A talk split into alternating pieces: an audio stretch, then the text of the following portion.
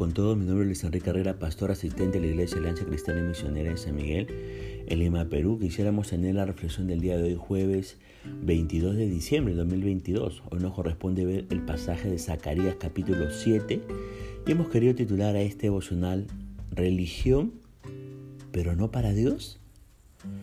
Fíjese que en los versículos del 1 al 6 de este capítulo 7 de Zacarías vemos que Dios cuestiona el falso ayuno. El pueblo de Israel pregunta por el ayuno que hacen en el quinto y séptimo mes por 70 años. Los israelitas no tenían un deseo sincero de tener una relación de amor con Dios. Zacarías les dijo que habían estado ayunando sin una actitud de arrepentimiento ni adoración. Durante el destierro ayunaban y se lamentaban, pero sin pensar en Dios o en, en los pecados que habían ocasionado su cautiverio.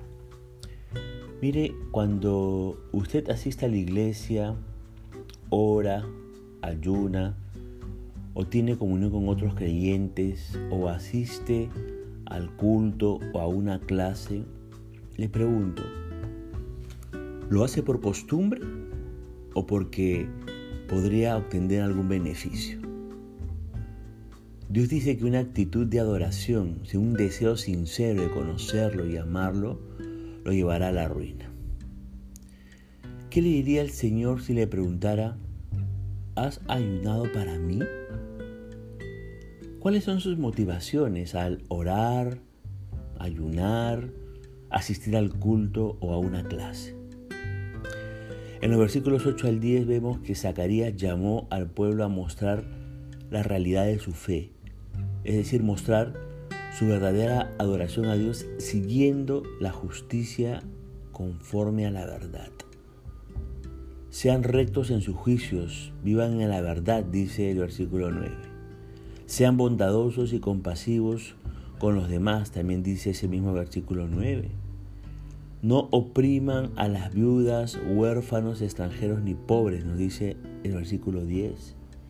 No piensen en hacer daño a otros, nos dice el versículo 10. Las indicaciones de los versículos 9 y 10 se pueden sintetizar en tres mandatos. Primer mandato, sé justo. Segundo mandato, sé misericordioso. Tercer mandato, sé compasivo. Por eso nos preguntamos en esta hora, ¿estoy siendo una persona recta en mi conducta? ¿Digo siempre la verdad y dejo toda mentira? ¿Obro con justicia diariamente? ¿Estoy abusando de las viudas y huérfanos? ¿Para enriquecerme me estoy aprovechando de los extranjeros y pobres? Si soy empresario en el Perú, ¿me estoy aprovechando de los venezolanos y no les pago lo justo? ¿Estoy pensando lo malo para otros y busco hacer daño a otros? ¿Me estoy arrepintiendo de todos mis pecados y volviendo al Señor?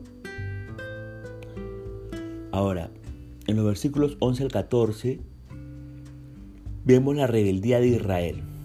El versículo 11 de este capítulo 7 dice, antes volvieron la espalda y taparon sus oídos para no oír.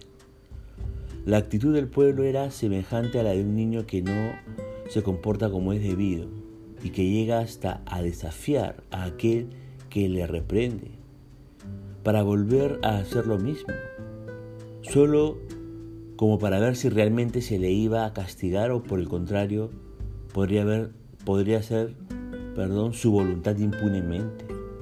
Pues bien, este grupo de personas, esa delegación que vino de Betel, representaba una triste realidad, porque toda la nación vivía apartada de Dios. Sus corazones eran fríos e insensibles, y toda evidencia espiritual se reducía a un mero cumplimiento de los ritos que les parecían excesivos y pesados. La verdadera razón por la cual Dios permitió que su amado pueblo escogido fuera llevado a la, a la cautividad en Babilonia y que allí tuvieran que vivir 70 años, una vergonzosa esclavitud, no fue porque no fueran, no fue porque no tuvieran luz o le faltaría o le faltara conocimiento. Dios se había cansado de llamarles, advertirles y de marcarles los límites de su buena voluntad. Dios había enviado a los profetas que les habían transmitido los reiterados mensajes de amor, perdón, pero también de juicio. Pero ellos, su pueblo, no quisieron escuchar.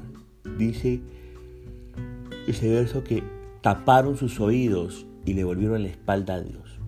Todo el pueblo de Israel había quebrantado los mandamientos de Dios y por lo tanto eran culpables ante Dios. Ningún ritual religioso les podría ayudar porque todas las ceremonias eran ejecutadas por pura formalidad, como cumpliendo un pesado deber. En el versículo 12 de este capítulo 7 de Zacarías leemos lo siguiente, y pusieron su corazón como diamante para no oír la ley ni las palabras que el Señor de los ejércitos enviaba por su espíritu, por medio de los profetas primeros. Vino, por tanto, gran enojo de parte del Señor de los ejércitos. Todo el juicio que sufrió Jerusalén ocurrió a pesar de que todo el pueblo era religioso.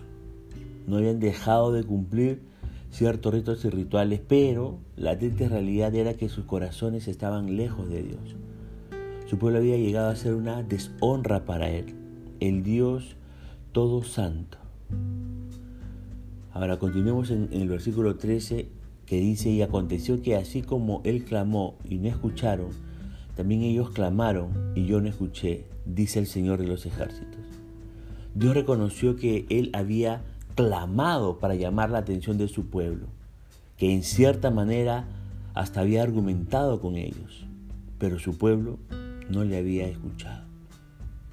Pero cuando comenzaron los problemas y Dios comenzó a cumplir las advertencias que reiteradamente les había hecho llegar a través de los profetas, el pueblo no comprendía por qué Dios permitía que fuesen llevados a la cautividad. Se quejaban contra su destino, contra Dios, y clamaban para que Él les ayudase a regresar a su lejana tierra. Pero Dios dijo, yo no los escuché.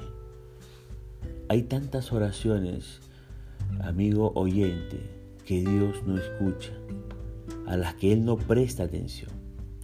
A veces podemos ver algún un programa de televisión muy sentimental que relata alguna historia muy conmovedora de una persona que realmente nunca había prestado atención alguna a Dios, pero que ante un hijo moribundo se acuerda del Creador, ya sea para recriminarle su falta de atención y cuidado o se acuerda del Creador para, todo lo contrario, rogarle su divina providencia y quizá hasta espere un milagro como consecuencia de sus fervientes plegarias. Pero, estimado amigo oyente, no creemos que Dios lo vaya a escuchar. La palabra de Dios nos enseña que primeramente debemos arreglar nuestros asuntos con Dios. Debemos confesarle lo que somos y lo que hemos hecho antes de poder llegar a Él en oración. No podemos jugar, jugar con Dios al escondite, ni engañarle o intentar comprarle con promesas que no pensamos o no podemos cumplir. Dios ve las profundidades del corazón y conoce todas las intenciones de nuestro corazón. Pero sigamos con el versículo 14 de este capítulo 7 de Zacarías que leemos, sino que los esparcí con torbellino por todas las naciones que ellos no conocían, y tierra fue desolada tras ellos sin quedar quien fuese ni viniese, pues convirtieron en desierto la tierra deseable. Fíjese la última frase que dice, convirtieron en desierto la tierra deseable. Ese era el manual de la autodestrucción. Era así como una persona endurecida actuaba para cambiar su vida en un desierto en el que solamente se oye el ulular del viento, desprovisto de todo lo que es agradable. Es duro el camino del pecador. Lleva a una tierra de calor abrasador donde el cielo es bronce y la tierra es, es latón, así como lo escucha. Por eso, ¿qué, ¿con qué actitud estamos haciendo las cosas para Dios? Nuestra vida espiritual es una vida espiritual hecha sin sentido, sin un corazón pensando en Dios? ¿O es lo contrario? Hecha con todo sentido, con un corazón amante para Dios. Yo espero que sea esto último. Punto final para Bolsonaro del día de hoy, deseando que la gracia y misericordia de Dios sea sobre su propia vida. Conmigo será Dios mediante hasta una nueva oportunidad que el Señor le bendiga.